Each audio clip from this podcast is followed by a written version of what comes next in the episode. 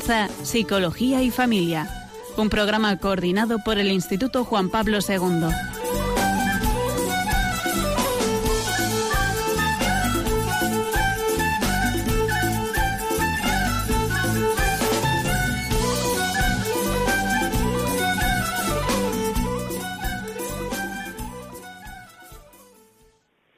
Hola, buenas tardes, queridos oyentes. Les habla María Celos Ríos de Funes y en la tarde de hoy vamos a desarrollar un programa acerca de los trastornos de conducta alimentaria.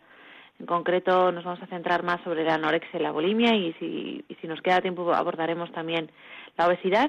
Y tenemos el gusto de, tener una invitada muy especial para mí.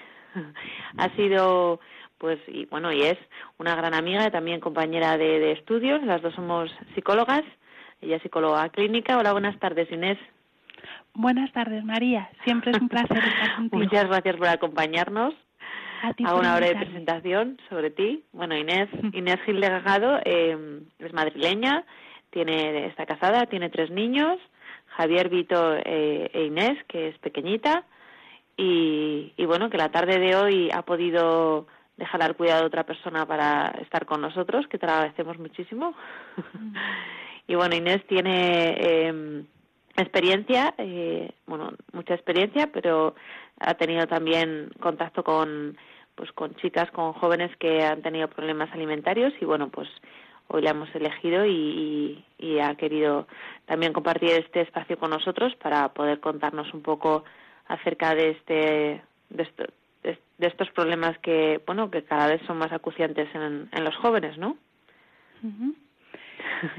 Bueno, la primera pregunta que te quisiera hacer es que nos, que nos cuentes, bueno, yo quisiera un poco introducir, ¿no? El, término anorexia procede del, siempre me gusta eh, decir mm, de dónde provienen las palabras, creo que es muy interesante, procede del griego orexia, que significa inapetencia, y bulimia viene del latín bulimus, que significa muy hambriento. Y ahora quisiera, Inés, que nos contaras un poco los síntomas y las características clínicas de estos trastornos, para que la audiencia pues los tenga un poco, porque todos tenemos como muchas ideas, pero hay veces que igual no corresponden con la realidad. Entonces, ¿nos puedes contar? Claro, perfecto. Mira, pues empecemos por la anorexia, ¿no?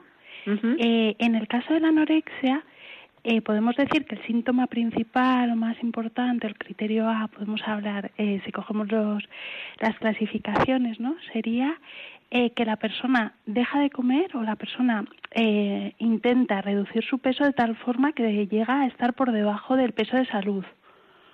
Vale, eso sería quizá un poquito lo que más lo define, ¿no? De alguna forma, la persona, bueno, tiene miedo a engordar, a pesar de que puede estar muy delgado, y, y esto puede conllevar pues otras cosas como una distorsión de la imagen corporal.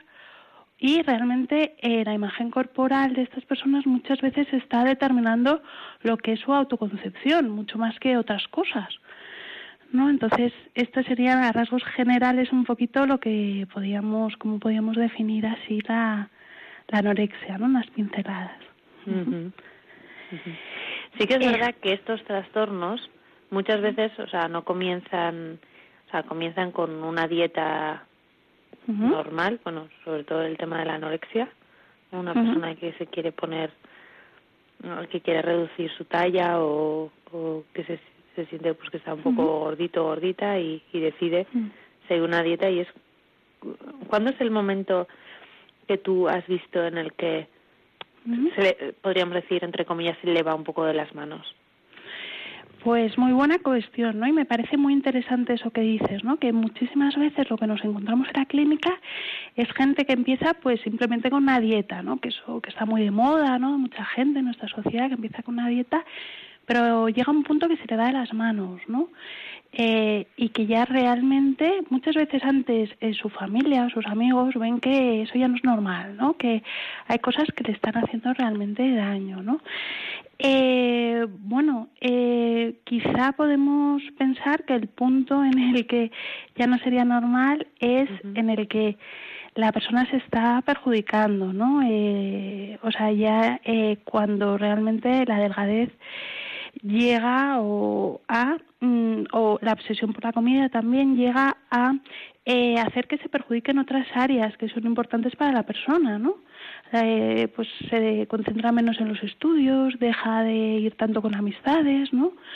Eh, la familia a lo mejor se empieza a aislar más, eh, pues es ahí cuando nos podemos preocupar, ¿no? De todas formas, eh, bueno, pues también hablar un poquito del tema de las dietas, ¿no? Eh, yo lo que diría es, para la gente que nos esté oyendo, eh, que más vale tener una alimentación sana y un estilo de vida con ejercicio todo el rato que de repente intentar eh, pues quitárselo con algún tipo de dieta rápida, sobre todo si esto no está asesorado por un médico, ¿no? Entonces, bueno, eso sería quizá una de las primeras cosas que podíamos eh, comentar, ¿no? Eh, en cuanto a mi práctica clínica, yo trabajo en una unidad de salud mental, ¿no? Entonces, por un poco cómo se desarrolla, eh, no somos nosotros los primeros que lo vemos, ¿no? Suele ser el médico de familia el que lo detecta ante los casos, está más en contacto con la población general y cuando ya ha visto que es un problema ya nos lo manda para, para evaluar, ¿no? Y eh, si nos podrías comentar los síntomas principales de la bulimia y la diferencia ah, con, con la anorexia. Claro, eh, claro.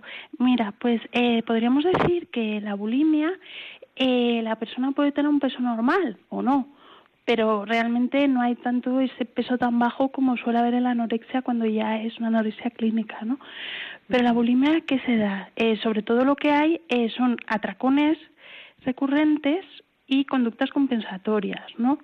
Eh, la persona está constantemente intentando controlar esa alimentación, pero acaba teniendo una sobreingesta y luego esos sentimientos de culpa que le llevan a el círculo vicioso de la purgación y eso se, se va repitiendo, ¿no? Entonces, eh, sería un poquito esto lo que definiría más la bulimia, ¿no? Y otra cosa a destacar en la bulimia es que, al igual que la anorexia normalmente, que puede no ser siempre la anorexia, en la bulimia también eh, el centro de la autoestima, de la autoimagen de la persona lo ocupa su peso y su figura, ¿no?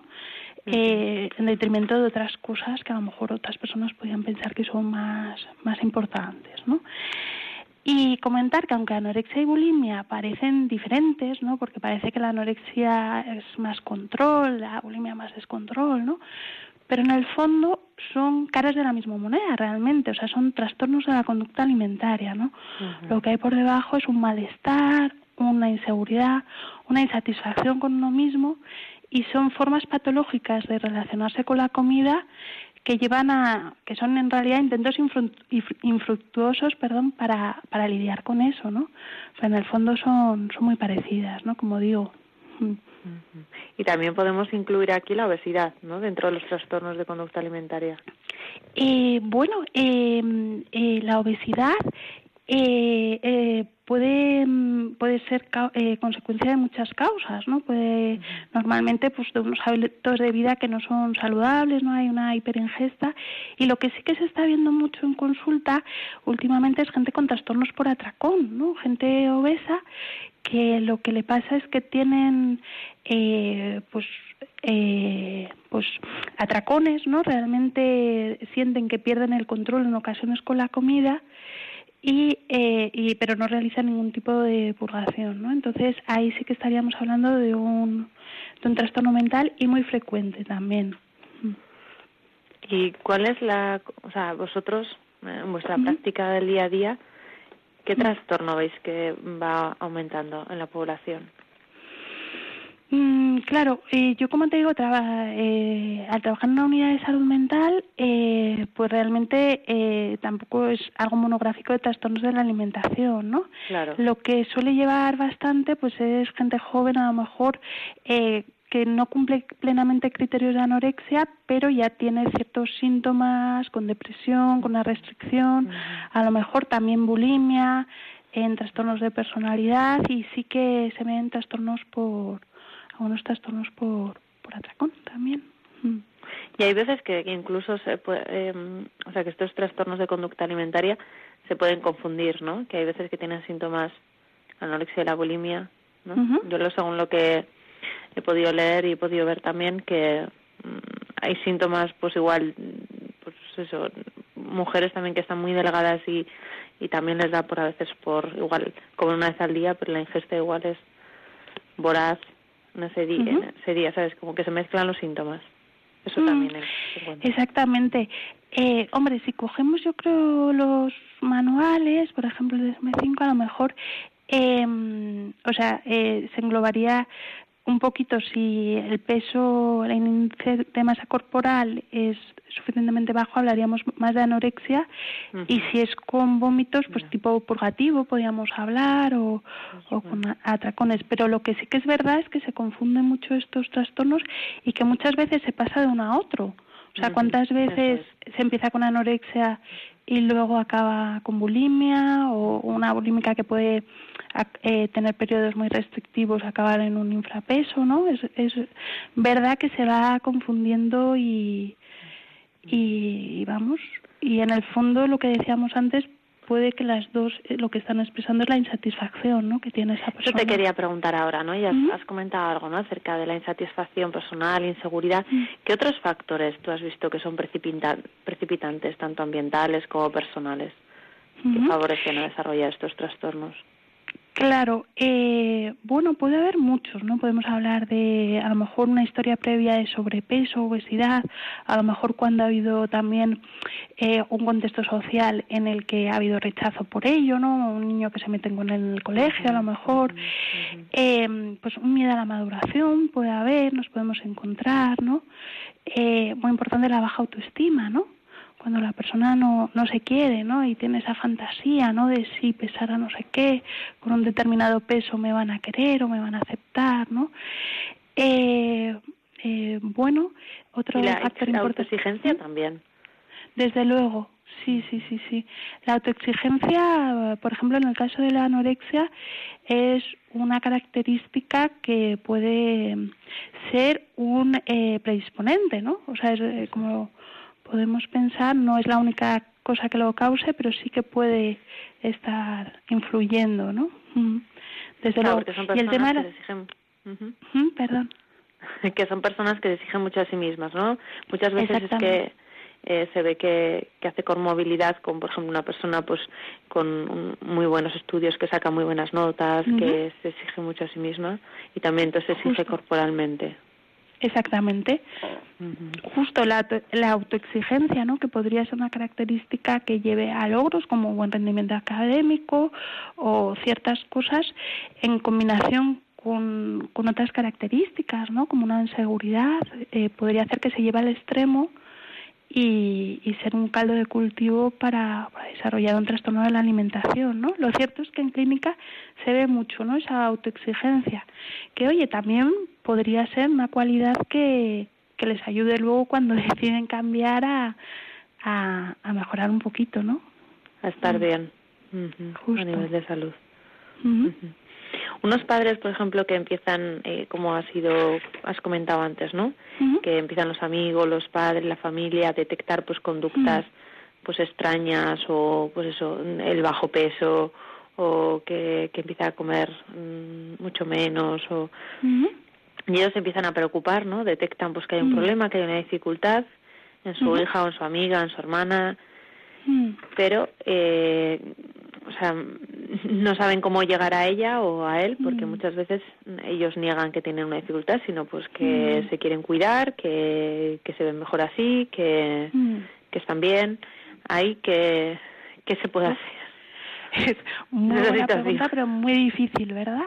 eh, porque realmente, realmente eh, yo creo que la persona cambia cuando la persona quiere cambiar, ¿no? Que muchas veces incluso terapeutas lo que somos son es acompañantes en ese proceso de cambio que, que lidera la persona, ¿no? Entonces, en esas primeras fases, porque claro, cuando ya llega a terapia, por lo menos aunque venga un poco aconsejada por otros, por lo menos está ahí para cambiar, ¿no? Pero sí que es verdad que en el caso de los padres que ven esas primeras fases, se preocupan, eh, pues claro que es difícil, ¿no? Eh, ¿Qué hacer, no? Buena pregunta. Eh, yo diría que en el fondo, aunque lo nieguen, eh, las personas saben que tienen un problema, están sufriendo, eh, hay algo que les está moviendo porque no, no están bien, ¿no? Entonces, en ese caso, el tener a gente cercana que les esté apoyando, que les esté, que estén ahí para ellos, ¿no? Y que de alguna forma eh, tengan esa puerta abierta de comunicación y ese apoyo para que busque una ayuda y, y bueno, y ver qué cosas hacen falta, pues seguro que a la persona pues le puede le puede ayudar, pero ciertamente es difícil, sí. Mm. Claro, cuando niegan, ¿no? Que, que no les claro. nada. Mm. Mm. Que, que me quedaba un poco en blanco. eh, este proceso hasta que se da cuenta, ¿no? Pues, por ejemplo, eh, pueden ir acompañados por los padres, no igual en chavalas pues más jóvenes, yo que sé, 15, 16 años, que los padres ven un problema alimenticio, entonces acuden pues al médico de cabecera, todos están viendo el problema, van al médico, no ella, bueno, pues se resiste en cierta manera, pero al final va. Y el proceso en el que empieza, o sea, hasta que ella se pueda asumir que se da cuenta, o sea, de que tiene una dificultad, que tiene un problema, que ¿cómo es ese proceso? ¿En qué, o sea, de qué tiráis o de qué os basáis o simplemente es un proceso de escucha y, de espera o, o desde el principio se empiezan con pautas eh, más pautas, no, yo diría, o sea, por supuesto, escucha y espera, ¿no? En, en concreto, por ejemplo, en la anorexia, eh, bueno, porque la bulimia quizá, como hay ese descontrol, quizás suele haber un poquito más de petición de ayuda, ¿no? Pero eh, también en la anorexia, eh, yo creo que la escucha es fundamental, eh, lo que llamamos en terapia la alianza terapéutica, ¿no? Que la persona se sienta eh, acompañado, que la persona se sienta que, el terapeuta está ahí para ayudarle a él, ¿no? Eh, es, eso es fundamental, ¿no? En las primeras fases. Y lo que también es muy importante en las primeras fases son todos los elementos motivacionales, ¿no? Que sobre todo, sobre todo cuando la persona va a ser reticente es luego más se, se trabaja, ¿no? Porque muchas veces eh, para, para una persona joven o para una persona que está sufriendo estos trastornos, el trastorno no es su problema, el trastorno puede ser como la solución para ellos, en el sentido que está con ciertos beneficios o ciertas consecuencias positivas que él valora, ¿no? Que puede haber muchas, puede ser una sensación de control, ¿no? De estoy controlando, podría ser más atención por parte de un familiar, eh, bueno, podría haber determinadas o su propia figura, ¿no? Que le gusta estar así o... Exactamente, que hay más refuerzo social, eh, que le quede mejor cierta ropa, es decir, no podemos negar que puede haber eh, ciertas cosas que sean, eh, que valore la persona, ¿no? De, de su trastorno. Entonces, claro, eso no se puede negar y está bien verbalizarlo y está bien que la persona se dé cuenta de que eso está ahí, pero que también están todas las cosas negativas que le está trayendo el trastorno. Para que lo pongan en una balanza y la persona diga, eh, pero es que si realmente yo valoro mucho mis estudios y desde que he empezado no me puedo concentrar, por ejemplo, estoy perdiendo a mis amigos, estoy, estoy realmente mm, perdiendo cosas importantes de mi vida, ¿no? Y muchas veces es cuando la persona pone en esa balanza, cuando un poquito más se mueve, se mueve al cambio, ¿no? Y, lo ideal sería eh, buscar formas alternativas para para encontrar eso que busca por el trastorno, ¿no? Porque luego hay muchas cosas que puede estar buscando con el trastorno que no lo va a encontrar, ¿no? Por ejemplo, yo tenía una, una paciente que su madre tenía esquizofrenia y no se medicaba y, y se dio cuenta que un poco mm, la comida le servía para tener cierta sensación de control porque no tenía control en otras áreas de, de su vida, ¿no? Entonces, bueno, pues se dio cuenta que realmente eh, no le, no le estaba sirviendo, ¿no? Entonces, yo creo que eso le ayuda a cambiar, ¿no? Entonces, bueno, sobre todo, pues se va viendo un poquito qué función está teniendo el trastorno en la vida de, de la persona, ¿no?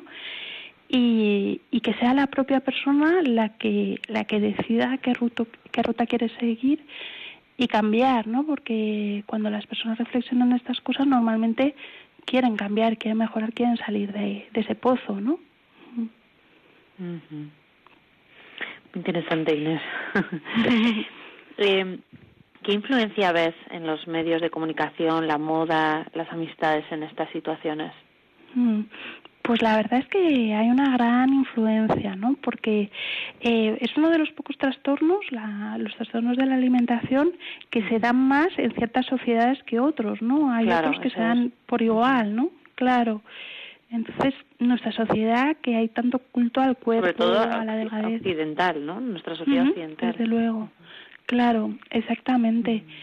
Eh, claro, entonces eso desde luego yo creo que tiene una gran influencia, ¿no? En que eh, porque somos seres sociales, ¿no? Entonces, una chiquita joven que está viendo constantemente siendo bombardeada, ¿no? Por la, el cine, la publicidad, los medios de comunicación, eh, con cierta figura, ¿no? Pues eso puede generar que, que tienda a sentirse más insatisfecha, ¿no? De, de su propio cuerpo, ¿no? Cuando realmente a lo mejor su cuerpo es totalmente normal, está sana, etcétera, etcétera, ¿no?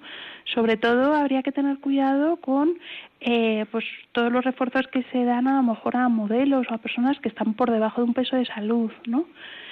Que bueno, que eso puede ser peligroso, ¿no? Que quieran imitarle las eh, los niños, ¿no? Los jóvenes. Los jóvenes claro, tú estás hablando ahora un poco de pautas educativas a la hora, o sea, con los padres. En relación a eh, los padres. Bueno, también, también un poquito, pero mm, eh, un poquito eh, también la influencia de los medios, ¿no? Claro, la importancia del medio social, ¿no? En el que nos estamos moviendo. Eh, que yo creo que es fundamental realmente, ¿no? Y en eso quizá desde la familia, desde es más complicado cambiarlo, ¿no? Pero como sociedad sí que tendríamos que estar concienciados, ¿no? Yo creo. Y, y en cuanto a las amistades, eh, yo creo que a lo mejor hay ciertas personas que pueden, pues, a lo mejor eh, querer ser incluidas en un grupo y que eso les lleve a lo mejor a cambiar su eh, a querer adelgazar o sentirse más inseguras. Mm, pero muchas veces eh, vemos que las amistades pueden ser también un factor de protección, ¿no?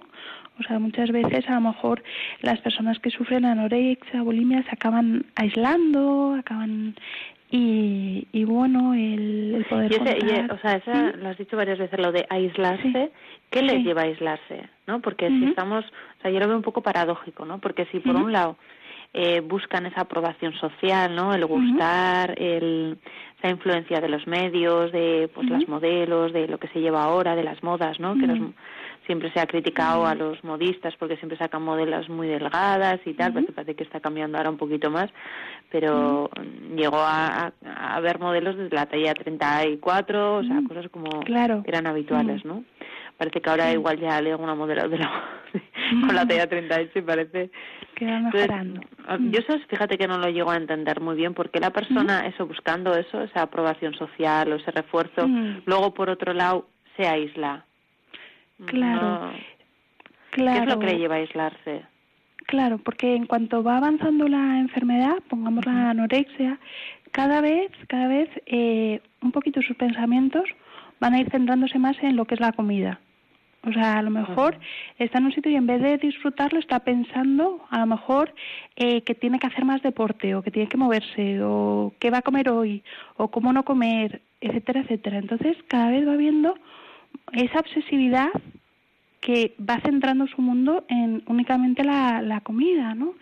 Y eso realmente es muy difícil que pueda que pueda compatibilizarlo con una vida social satisfactoria, ¿no? A lo mejor al principio, cuando todavía no se ha desarrollado la enfermedad plenamente, pues puede aparentar pues estar mejor, pero pero cuando la enfermedad está peor o cuando la persona realmente está en un infrapeso y está eh, pues más obsesiva es muy difícil, ¿no? Que pueda que pueda relacionarse, mm, es verdad. Y que pueda relacionarse con, con normalidad. Entonces se ven afectadas sus amistades, supongo también las relaciones familiares. Claro, sí es verdad. Y eso desde luego muchas veces pues las los padres pues ven impotentes como cada vez los hijos están más irritables o se comunican menos, se encierran más y, y bueno, por supuesto es muy muy doloroso. Mm. Una pregunta sí que se me ha quedado en el, en el candelero antes, sí. porque hemos hablado a la hora de, has contado eh, cuando los padres pues detectan las dificultades como pedir ayuda, ¿no? Pero sobre todo en el tema de la anorexia. Pero la bulimia en el que muchas veces, pues igual la persona no ha bajado de peso porque sea esos atracones y, y claro, los vómitos casi siempre son a escondidas. Claro. Entonces, ¿los padres qué pueden detectar ahí? ¿Cómo claro. Claro, eso es muy interesante porque es verdad que la anorexia hay un momento que se hace evidente por el infrapeso y en la bulimia sí que puede verse cambios en la alimentación, pero a veces son más sutiles o, no se ven tanto, ¿no? Hombre, yo lo que diría es que a veces eh, lo que es la alimentación es un poco la punta del iceberg, ¿no? De estos trastornos y lo que sí que se suele ver es que por debajo pues hay ese sufrimiento que genera unos cambios también conductuales, ¿no? Que hablábamos. Entonces los padres que vean que su hijo se aísla más, que está más irritable, eh, pues quizá eso le puede ayudar un poquito a pensar que algo puede haber por debajo, ¿no? Pero es verdad que estos temas son difíciles, ¿no? A veces. Mm. Sí, son difíciles, pero yo creo que es importante el, hablarlos o bueno, o el, comentar. Mm. Claro, porque asustan mucho y bueno, creo que pero bueno, bueno saberlo.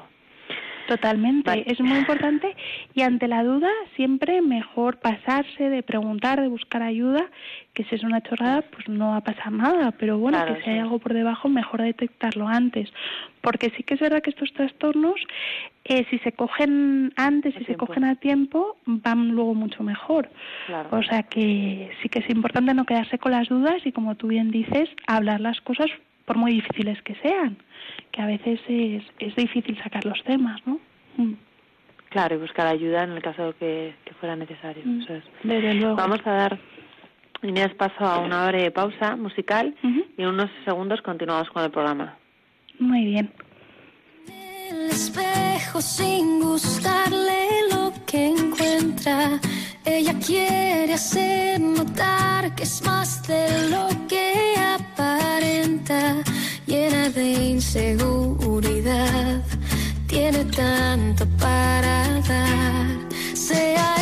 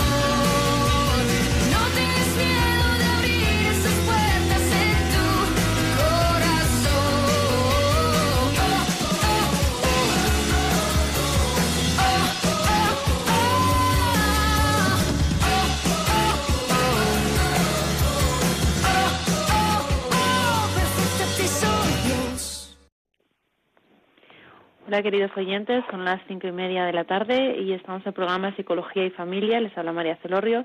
Tenemos como invitada a Inés Gil Delgado y estamos abordando los temas de los trastornos de conducta alimentaria.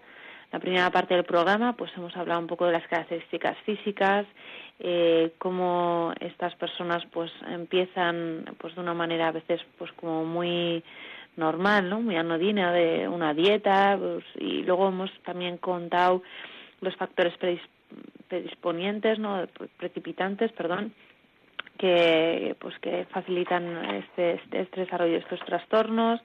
Hemos comentado también cómo los padres pues podéis estar un poco atentos y veis que algo está pasando, ¿no? Que muchas veces los trastornos eh, es pues algo algo les está ocurriendo, ¿no? Mm, pues igual es una falta de seguridad en sí mismas o, o de sí mismos o están buscando algo que no encuentran y bueno pues es necesario buscar ayuda en el caso de que haya dudas, en el caso de que se considere mm, que vuestros hijos o, un familiar, un amigo, pues está pasando mal, que, es lo que está pasando, ¿no? Bueno, seguimos Inés con el programa.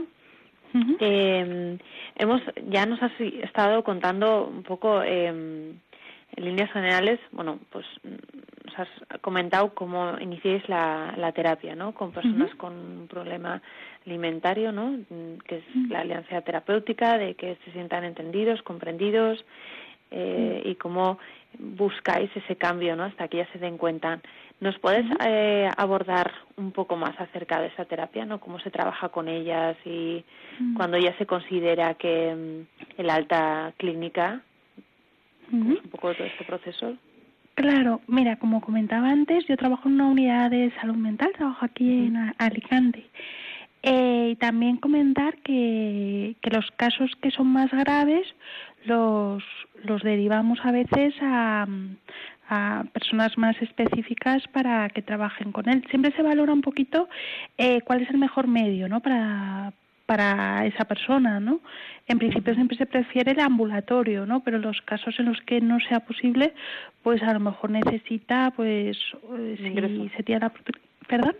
Un ingreso un ingreso, un hospital de día si se tuviese la oportunidad, ¿no? eh, o un tratamiento más intensivo, ¿no? O sea, siempre hay que ver la modalidad. eh, y bueno, luego comentar un poquito lo que hacemos en la unidad de salud mental. Como ya hemos comentado, lo fundamental es que la persona esté motivada porque va a ser ella la que va a guiar un poquito el proceso y es ella realmente la que la que tiene que liderar y elegir ¿no? en ese en ese proceso ¿no? Eh, y luego lo que se suele hacer, eh, por ejemplo, en el caso de la anorexia, eh, lo primero se centra también en la renutrición, ¿no? Es muy difícil abordar factores psicológicos si realmente el peso está muy bajo, ¿no? Porque realmente, claro, va a seguir con esa obsesividad que le va a costar, ¿no? Entonces, normalmente se suele pactar con la persona que ya tenga una alimentación normal, eh, si tiene un ejercicio excesivo, pues que eso no se dé, ¿no? Poco a poco y, irlo intentando, sobre todo eh, ganando motivación, ¿no? Y luego en el caso de, la bulimia también, eh, lo que se ha visto también o lo que se suele aplicar suele ser la terapia eh, cognitivo-conductual, ¿no? Muchas veces lo que lo que se va haciendo, ¿no? Eh, intentamos que la persona se dé cuenta, ¿no? De cómo le están influyendo ciertas creencias, ciertos pensamientos, eh, ciertas conductas. Por ejemplo, una cosa muy típica en el caso de los trastornos de la alimentación es lo que llamamos la distorsión del todo o nada, ¿no? Que significa que las personas eh, pues tienden a, o a idealizar o a devaluarse mucho, ¿no? Eh, es decir, si no me veo, hay esa creencia irracional de si no me veo perfecta, no valgo para nada, etcétera, etcétera. Y una cosa que solemos trabajar es, eh, pues, ver cómo la vida realmente no es así, ¿no? Como, e incluso cuando no se da la perfección, se puede disfrutar y puede eh, y realmente puede haber cosas maravillosas sin, sin tener que ser perfectas, ¿no? O cosas buenas eh, y muchas veces la vida está en grises, ¿no? Y se trata más de irse aceptando, ¿no? Eh, poco a poco, ¿no? bueno. Y, y, bueno, comentar que tradicionalmente se trabajaba mucho con los pensamientos, con las conductas, ¿no? Y últimamente están cobrando más, eh, más fuerza también las emociones, ¿no? Que a mí me parece fascinante, ¿no? Y me parece muy interesante y creo que es bonito no comentarlo aquí no que muchas veces eh, todas las personas tendemos a creer que las emociones negativas son malas no eh, y nuestra sociedad muchas veces nos lo dice no es decir eh, tenemos un poco la idea de lo malo hay que quitarlo hay que reprimirlo no nos sirve etcétera etcétera no cuando realmente cuánta sabiduría no hay en nuestras emociones incluso en las que nos parecen negativas no en la ansiedad o incluso en el enfado no y un enfoque que se está viendo ahora es escuchar esas emociones realmente. O sea, ¿qué me está queriendo decir mi, mi miedo? ¿Qué me está queriendo decir mi enfado? ¿no? Luego ya cogeremos lo que queremos coger y a lo mejor ciertas cosas diremos, bueno, elijo actuar, ¿no? De, de, otra forma, pero siempre entendiéndonos, ¿no? Y entendiendo nuestras emociones. ¿Cuántas veces no se usa la comida como otras cosas también, ¿no? Pero en este caso la comida para tapar esas emociones, ¿no? Para no sentir... Comer emocional, ¿no? Exactamente. Yo, en eh, términos de comer, comida emocional o comer emocional. Claro, exactamente, ¿no?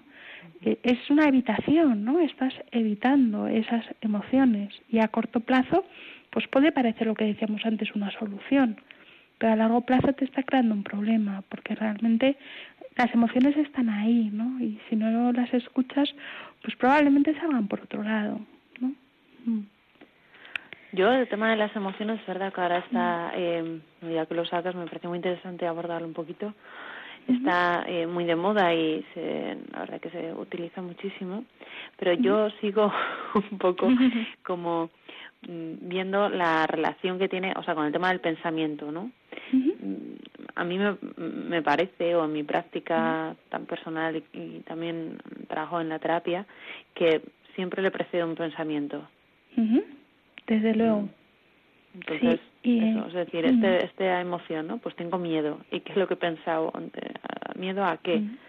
Pues eso, a, yo qué sé, pues a no encontrar trabajo, miedo a, a no valerme por mí misma o miedo a no que a, a no gustar a los otros ¿no? Exactamente, desde luego, yo creo que es fundamental trabajar con los pensamientos, sí, totalmente.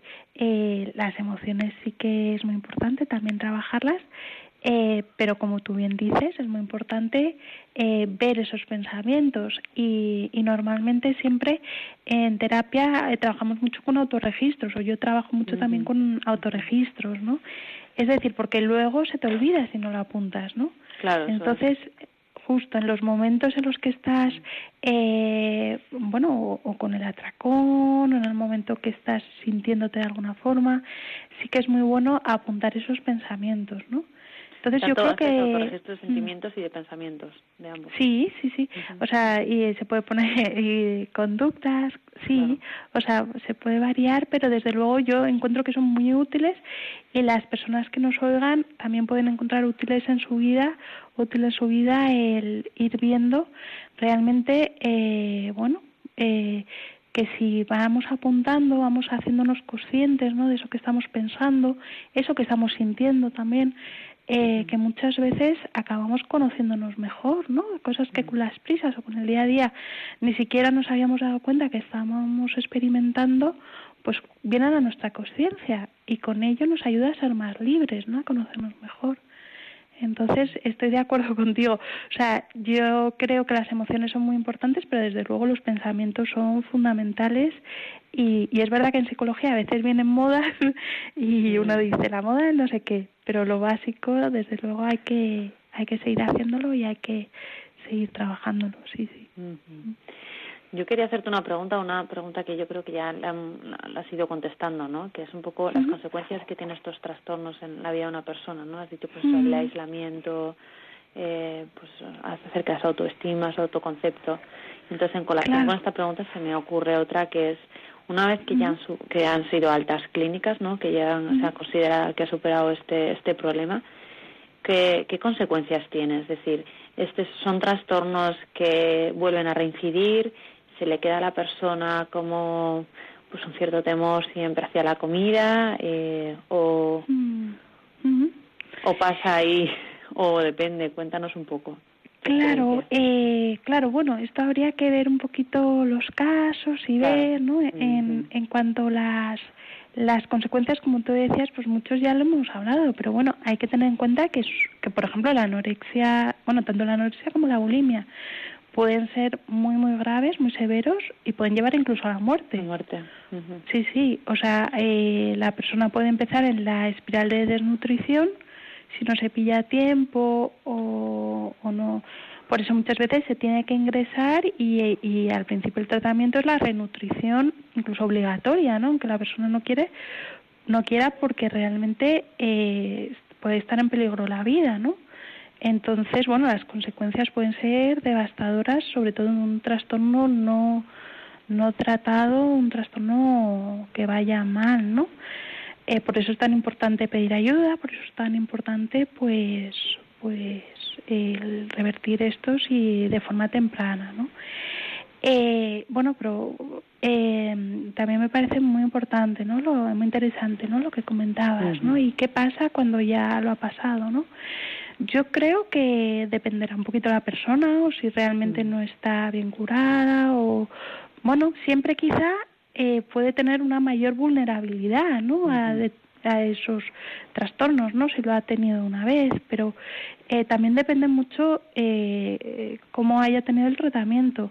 Claro. Yo de verdad y la duración también, ¿no? exactamente, o sea, hay muchos factores, pero mm, incluso le puede dar una una vez superados y se ha conocido, si ha conseguido evolucionar, quizá le puede dar incluso una mayor sabiduría sobre uno mismo, etcétera, etcétera. O sea que hay ciertos factores de resiliencia que incluso podrían ser positivos también, ¿no? Más adelante. Y realmente no tendría por qué recaer, ¿no? Otra vez, pero quizás sí esa persona tendría que saber que tiene una mayor vulnerabilidad, ¿no? Igual que otras personas son más vulnerables a otra cosa, si ya ha sufrido un trastorno, pues sí que habría que sí que habría que tener más cuidado, ¿no? Cuidarse, cuidarse. Mm, exactamente. Eso es. Vamos a, a, facilitar el teléfono de Radio María en directo para que las personas que nos estén escuchando pues puedan participar, puedan pues eh, incluso hacerte alguna pregunta o si tienen alguna duda o quieren hacer algún comentario. Y eh, el teléfono lo facilitamos, es el 91 153 85 50, 91 153 153, perdón, 85 50. Y en unos segundos continuamos después de escuchar esta canción que, que habla de ese tema.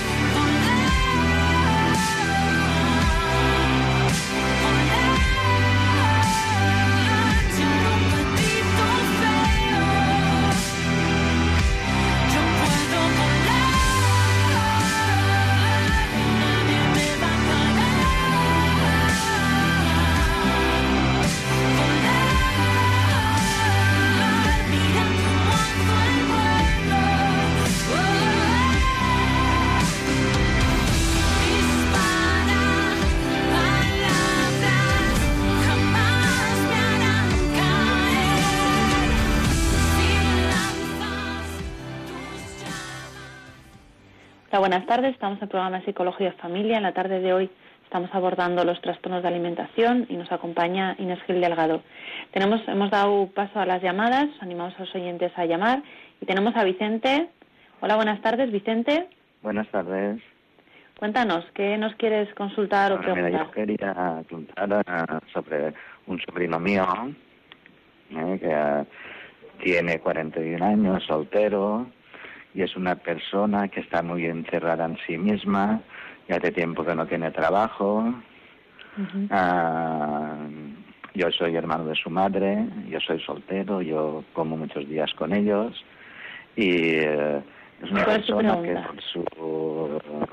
se ha hecho de manera que no le puedes decir nada, ni le puedes preguntar nada, ni nada. Te, pero yo, como están diciendo ustedes ahí, yo creo que él se, él se desvalora a sí mismo.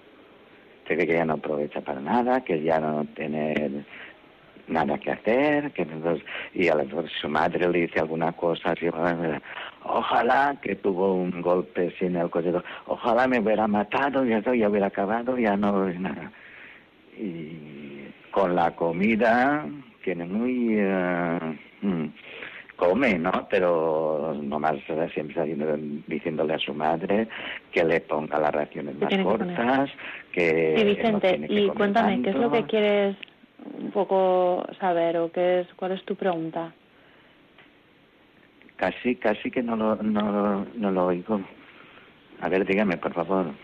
Sí, que ¿cuál es su pregunta? Nos estás contando un poco el caso de tu sobrina y cuál es tu me refiero, pregunta. me refiero, porque yo a veces le pregunto a mi, a mi hermana, a su madre, yo, si lo pudiéramos llevar a algún sitio de, porque yo de joven fui una psicóloga a Valencia capital, amiga, después éramos amigos, pero, pero es que él no quiere que le digas nada, ni quiere ir a ningún sitio, ni quiere de habría alguna manera o algo de poderle hablar para, para llevarlo a un sitio lo de sé que aquí en el pueblo hay varios que van al hospital de Játiva al de Alcañiz de salud mental yo mismo yo al, a, yo ya salud mental pero bueno un psiquiatra que es de aquí de mi pueblo lleva un tratamiento psiquiátrico que yo gracias a Dios me encuentro de categoría y muy bien pero necesito la ayuda y voy pero él se cree que no, no necesita ayuda de nadie y que, no nadie que no mm, es, es que en esos casos es muy difícil es muy difícil. O sea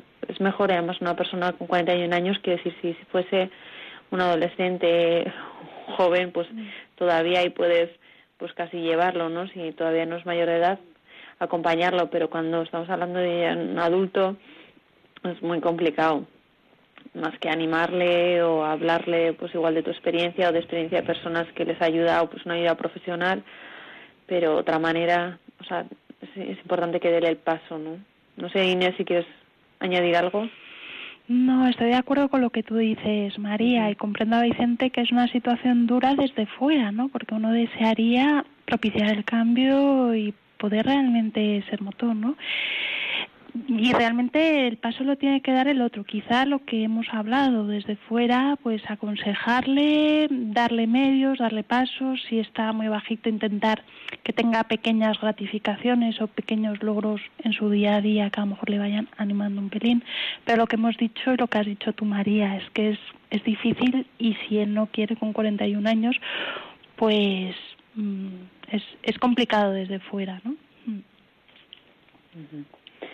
Bueno, seguimos un poco eh, con el programa, con este tema, para daros un poco pues, más respuestas a dudas que podéis tener.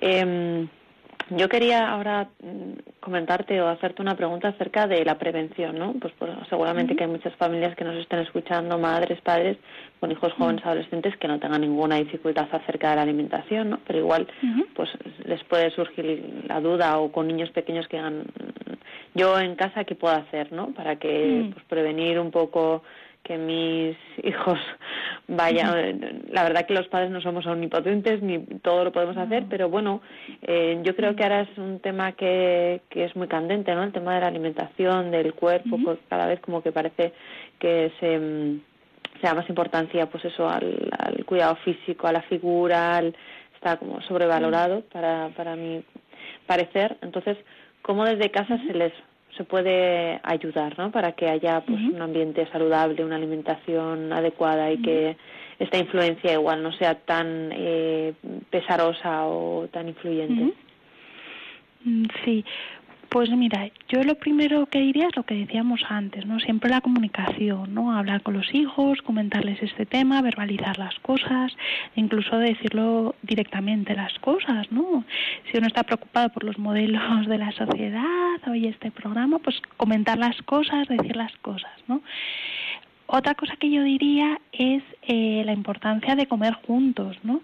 Eh, muchas veces la comida no solamente es, pues eso, la alimentación, ¿no? También es una oportunidad de pasar un tiempo en compañía y, y realmente, bueno, incluso siendo mayores que se pueden preparar ellos en la adolescencia sus cenas o sus comidas, pues si se puede, quizás es preferible hacer una, una cena en familia eh, y compartir momentos, compartir cariño y, estar así juntos, ¿no? Quizá eso puede ayudar también a los padres a ir viendo, ¿no? También cómo, cómo están los hijos y a los hijos también ir eh, viendo a los padres, ¿no?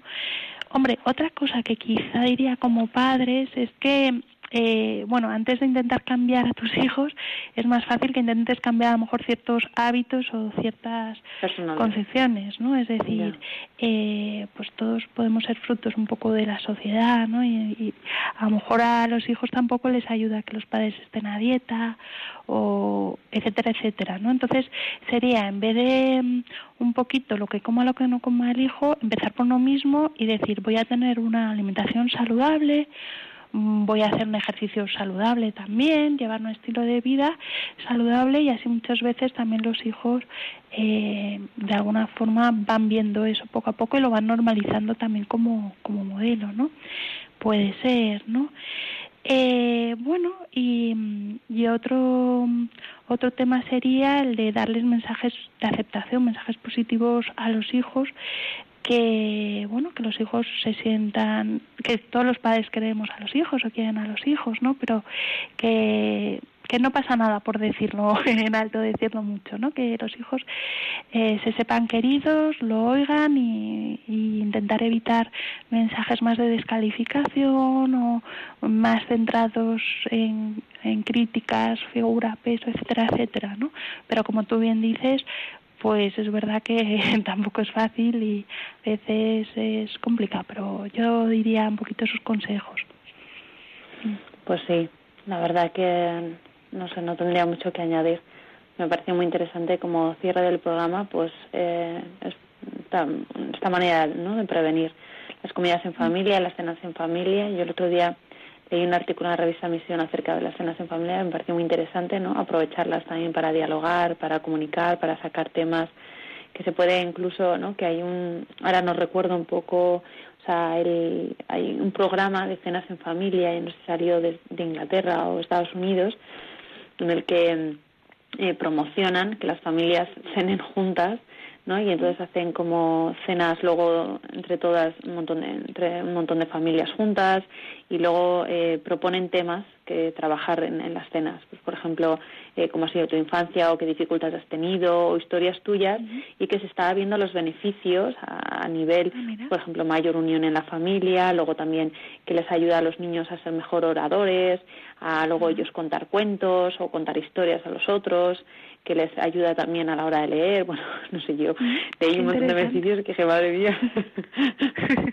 y ahora si ya añadimos que también ayuda a comer sano y saludable, equilibrado y les previene de los, de los trastornos, pues, pues, ¿qué más, no? Mm, pues, eh, claro que sí.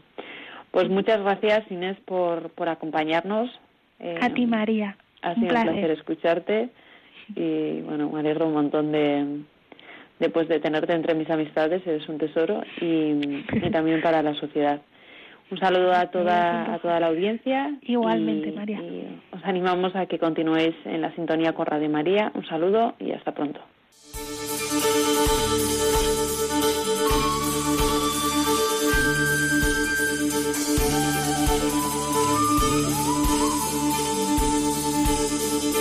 Y así concluye Psicología y Familia un programa coordinado por el Instituto Juan Pablo II.